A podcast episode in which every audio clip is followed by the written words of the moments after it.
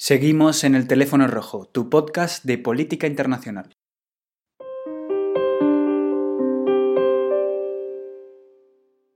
Esta semana en el teléfono rojo nos vamos a ir a un continente que todavía no habíamos pisado y que nos coge muy cerca.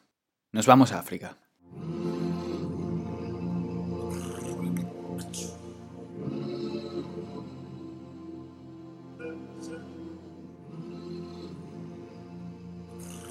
Nigeria ha sido noticia esta semana por el derrumbe de un colegio donde han fallecido varios niños y otras decenas de ellos quedaron atrapados.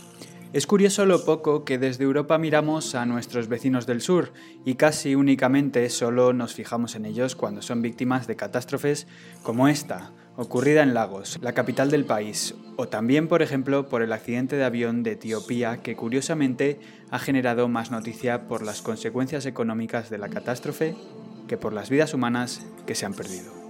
Las últimas novedades que se tienen de Nigeria es en materia política, sobre todo tienen que ver con la suspensión o la posposición de sus elecciones el pasado 15 de febrero, con un anuncio que se emitió únicamente cinco minutos antes de que se abrieran los colegios electorales. La falta de poder a nivel internacional de Nigeria es llamativa ya que tiene una población mayor a la de países como México o cualquier territorio europeo, pero a pesar de esto, no consigue tener un poder de decisión y un peso político importante en el horizonte internacional. A esta falta de poder político se unen los verdaderos problemas de Nigeria, con una población creciendo a un ritmo vertiginoso y que se prevé que para el año 2047 supere a países como Estados Unidos en número de habitantes, situándose por encima de los 380 millones de personas.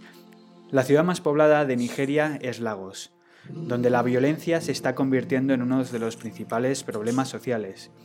Una violencia que viene motivada por la profunda desigualdad que hay entre sus ciudadanos, un factor que si se une a la cantidad de pobres que hay en el país, porque Nigeria es el lugar del planeta con mayor número de gente que vive bajo el umbral de la pobreza, se convierte en una bomba de relojería, traducida en violencia, secuestros y la aparición de grupos armados y extremadamente peligrosos como la guerrilla de Boko Haram.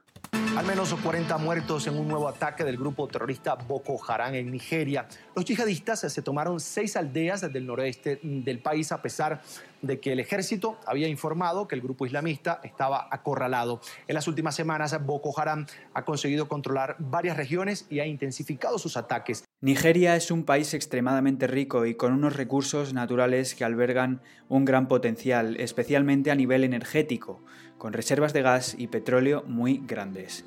En esto último, en petróleo, es donde Nigeria se convierte en una potencia mundial. Es el segundo en materia de exportación de este producto, según el último informe anual de la OPEC sobre África, únicamente superado por Angola. Pero esta riqueza, como era de esperar, no ha revertido en gran beneficio en la población, ya que según el informe del Banco Mundial de Acceso a Suministro Eléctrico del año 2016, el 40% de los nigerianos no tienen acceso a la luz, un recurso básico.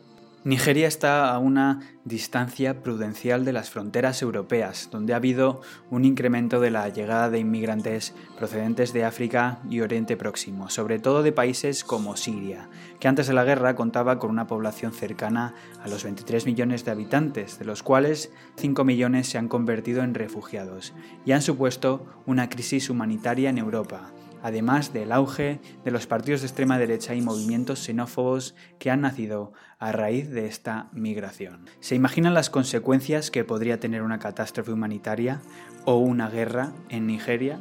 Un país con 195 millones de personas. Por esto, y por otros muchos motivos, hoy la lucha por los derechos sociales y la erradicación de la pobreza está más vigente que nunca.